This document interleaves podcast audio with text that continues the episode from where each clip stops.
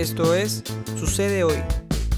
Yo soy Ronald Cuadros y en el episodio número 2, Trabajar en pandemia.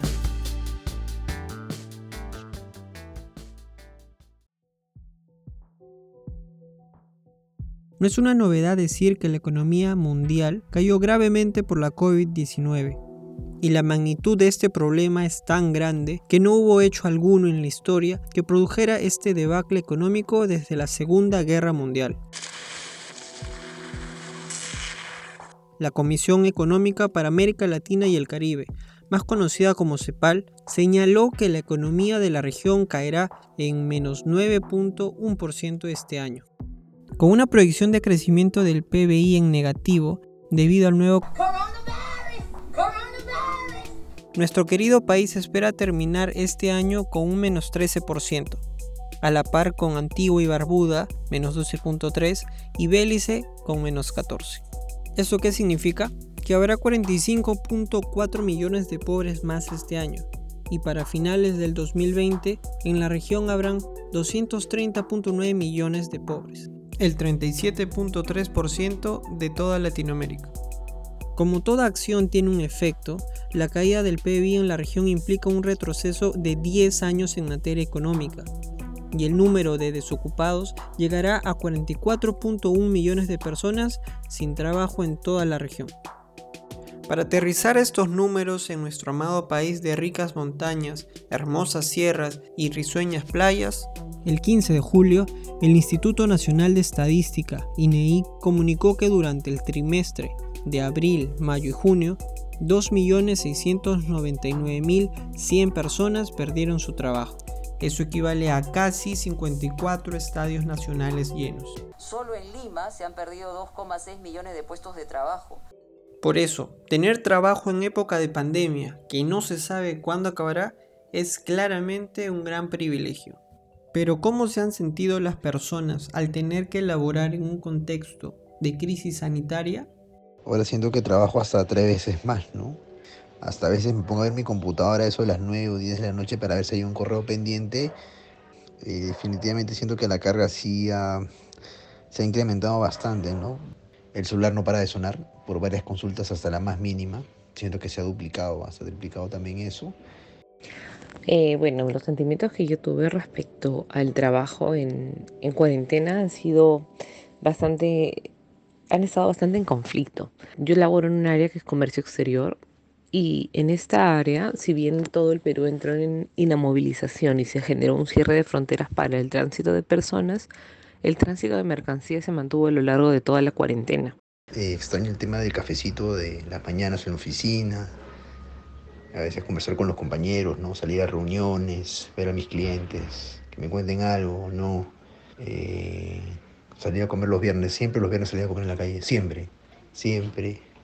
Extraño aunque a veces, aunque no lo quieras ponerme el terno, alucina, ya voy casi como cinco meses con ropa informal. Extraño bastante eso. Sin embargo, podías gozar de andar en una calle en la cual no hubiera el tráfico regular que suele existir en Lima. La Javier Prado fluía de manera increíble. Eh, definitivamente estas han sido situaciones atípicas que el COVID-19 nos ha traído, situaciones que uno jamás pensó que iba a tener. esta es una película, es la sensación que tenemos muchas personas, ¿no? estamos viviendo lo que siempre vemos en una película. Entonces ahora nos toca a nosotros ser los sobrevivientes, ¿no? O bien las presas o bien los sobrevivientes. Ante toda esta situación económica que va de la mano con la dinámica del empleo, en nuestro país el nuevo presidente del Consejo de Ministros, Pedro Cateriano, defiende a ultranza la designación del joven ministro de Trabajo, Martín Rullero, cuyo nombramiento ha traído más críticas que esperanzas. Así que yo le pediría al ministro de Trabajo, si usted lo permite, señor presidente, que nos diga cuáles son sus objetivos, qué se ha trazado para hacer en esa cartera. Es dotar e impulsar el ámbito de aplicación del programa Trabaja Perú. Es la extensión de la vigencia temporal del trabajo remoto. Es dotar de los recursos necesarios para agilizar la resolución y el procesamiento de la solicitud de suspensión perfecta. Están los planes de reactivación que permitía inicialmente a las micro y pequeñas empresas acceder a planes de fraccionamiento de sus deudas, en acuerdo con los trabajadores y con la intervención de la Autoridad Administrativa de Trabajo. Como se habrán dado cuenta, fundamentalmente el discurso del ministro ha sido técnico. Los golpes lo ayudarán también a aprender el quehacer de la política. En época de pandemia, crisis sanitaria, crisis social, crisis económica, necesitamos a un ministro de Trabajo y Promoción del Empleo que aprenderá. Bueno, Cateriano ha dicho que aprenderá de la política, pero necesitamos a un ministro con un perfil no tan idóneo ahora. Eh, buenas tardes. Eh, en primer lugar, me gustaría decir que en mis más de 10 años de experiencia laboral eh, he podido conocer de cerca las necesidades, los requerimientos y las inquietudes tanto de trabajadores como de organizaciones sindicales como empleadores. Experiencia que pongo al servicio de este gabinete.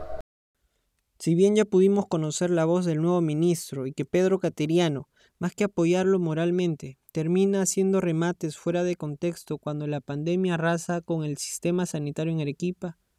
Y en este momento todos debemos sumar esfuerzos. No distinguir ancianos de jóvenes, eh, castrochavistas, socialistas o apristas, populistas o pepecistas. Hay de todo, presidente. Solo queda prender velitas y esperar el éxito del gabinete cateriano. Si bien muchísimas actividades de producción y diversos tipos de trabajos tuvieron que detenerse, la educación no paró. Y la consigna fue realizar la educación remota no presencial. Esto fue lo que dijo el ministro de Educación, Martín Benavides, el 19 de abril de 2020 en el programa periodístico Panorama. Eh, lo que el presidente ayer ha dicho es que no están dadas las condiciones para un retorno a la presencialidad.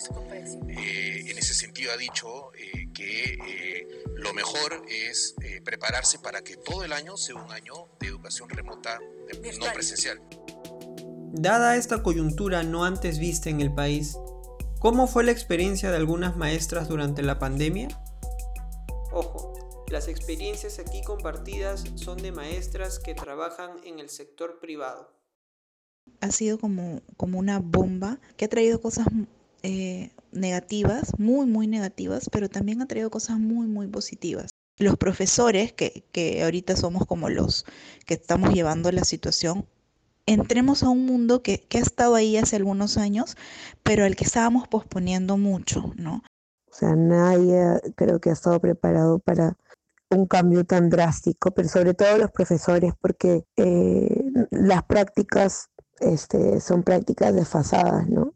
Eh, creo que una de las carreras que menos innova es la, carrera docente y esto nos ha, nos ha permitido por lo menos pensar en cómo es que podemos innovar en el contexto de la pandemia, ¿no? Esta pandemia también nos ha revelado eh, características de la sociedad que si bien las sabíamos, a veces están como ocultas, ¿no? Hay una desvaloración de lo que es la educación, de la carrera docente. Se están dando cuenta que ser profesor no es cualquier cosa y no cualquier persona puede enseñarle a otra. Va a haber, espero, una valoración mucho mayor del profesor, ¿no? Eh, que no cualquiera puede enseñar, porque ser profesor es asumir un compromiso, ¿no? Es un compromiso más allá de, la carrera misma, sino es un compromiso con, con la vida del otro. De que ser profesor es muchísimo más que hacer una ficha de trabajo. Tienes que estudiar, obviamente es una carrera, necesita que estudies, necesita que, profundices, que te especialices. Tienes que conocer no de la ficha, o sea, tienes que conocer de procesos mentales, de teorías del aprendizaje, eh, tienes que conocer de métodos, de técnicas, tienes que también manejar psicología del niño, psicología del adolescente, desarrollo humano. Eh, una madre soltera en cuarentena es, es complicadísimo porque uno tiene que encargarse de todo, ¿no? y también ahí se ven las desigualdades sociales y de géneros. Es súper complejo, ¿no? Porque te pones a analizar sobre, al final la mujer siempre va a tener mayor responsabilidad que el hombre. Y no es porque tú lo quieras, es porque así, así sucede, ¿no? Hemos dado cuenta también que no hay mejor recurso que la humanidad, ¿no? Porque el, ingrediente más importante de un docente es ser humano. Yo la mejor lección que me, o una de las mejores lecciones que me voy a llevar de esta pandemia es que nos ha demostrado también la importancia del componente humano que hay en la educación. Eh, muchas personas a mí me han dicho, sí, que esto debió ser hace tiempo, que las clases han podido ser virtuales siempre, que no había para qué este, hacer gastos en, locales para colegios, que los chicos se levanten temprano, para qué usar uniforme, eh, si simplemente con su computadora, esta es la educación del futuro. ¿Y sabes qué? No, no es así. Yo creo que eso nos ha demostrado la importancia del contacto humano. Creer o pretender que la humanidad puede ser reemplazada, ¿no? Es imposible. Nada reemplaza una mirada o nada reemplaza un abrazo o nada puede reemplazar un, un saludo si uno tiene que, si, somos personas y necesitamos vínculos, o sea, imagínate un niño en, en edad de, de crecimiento, de, de, aprendizaje, de desarrollo, ¿cómo puedes hablarle de matemáticas a un niño que no puedes mirar? Ese contacto humano es tan valioso porque no se, el colegio no es dictar una clase. Y yo creo que eso es lo que todos nos tenemos que llevar. O sea, que uno como docente lo tiene claro, pero creo que la sociedad y los mismos chicos se están dando cuenta. El colegio es, es como una sociedad chiquita, es como un, entre comillas, ensayo de la vida. Entonces, eso no se puede hacer por computadora, pues. No tengo más que añadir. Nos escuchamos en el siguiente episodio.